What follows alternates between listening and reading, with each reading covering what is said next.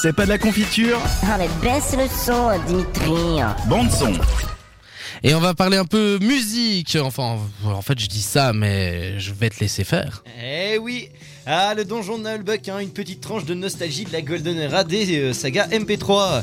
Une saga qui, dans son format audio, euh, peut donner l'impression d'avoir mal vieilli, mais qui pourtant était à l'époque un petit bijou sonore.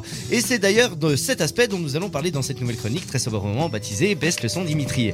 La première chose qui frappe dans le donjon de Nullbuck, c'est son ambiance médiévale fantastique retranscrite par l'utilisation de rythmes dansants aux sonorités irlandaises qui rappelleront aux plus jeunes des jeux tels que Hearthstone ou encore The Witcher 3, notamment grâce à l'utilisation d'instruments tels que l'Irish Whistle ou encore des tambourins et autres joyeusetés qui donnent à l'aventure un aspect chaleureux et bon enfant.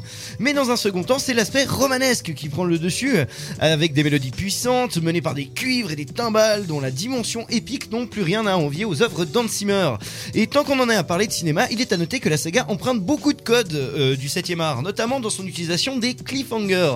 Comprenez par là les fins qui n'en sont pas vraiment, tant elles posent plus de questions qu'elles en résolvent. hein. Plus souvent ponctuées oralement par le spectateur qui s'exclamera euh, Mais what? Bref, euh, ce que nous appelons plus couramment une grosse fin de bâtard. Des cliffhangers donc euh, qui sont bien souvent représentés dans les épisodes par l'utilisation d'une voix off euh, qui met pause durant l'action afin de nous inviter à écouter l'épisode suivant pour connaître le fin mot de l'histoire. Il est tout de même à noter que cette fin peut être amenée d'une autre manière puisque bien souvent Pen of Chaos ponctuera ses épisodes par une simple exclamation de l'un de ses personnages suivi d'une musique en diminuendo. Et oui, j'ai placé diminuendo dans, dans une chronique, un peu de culture générale, ça fait pas de mal. Donc, vous l'aurez compris, musicalement c'est du propre, mais que serait une bonne saga MP3 sans ses personnages?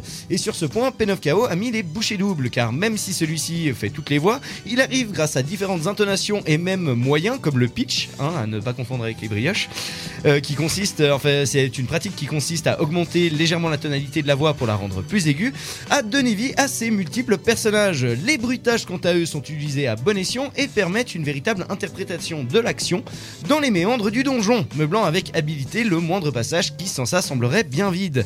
Mais ça, ça se remet au fait que... Oh mon dieu Charlie derrière toi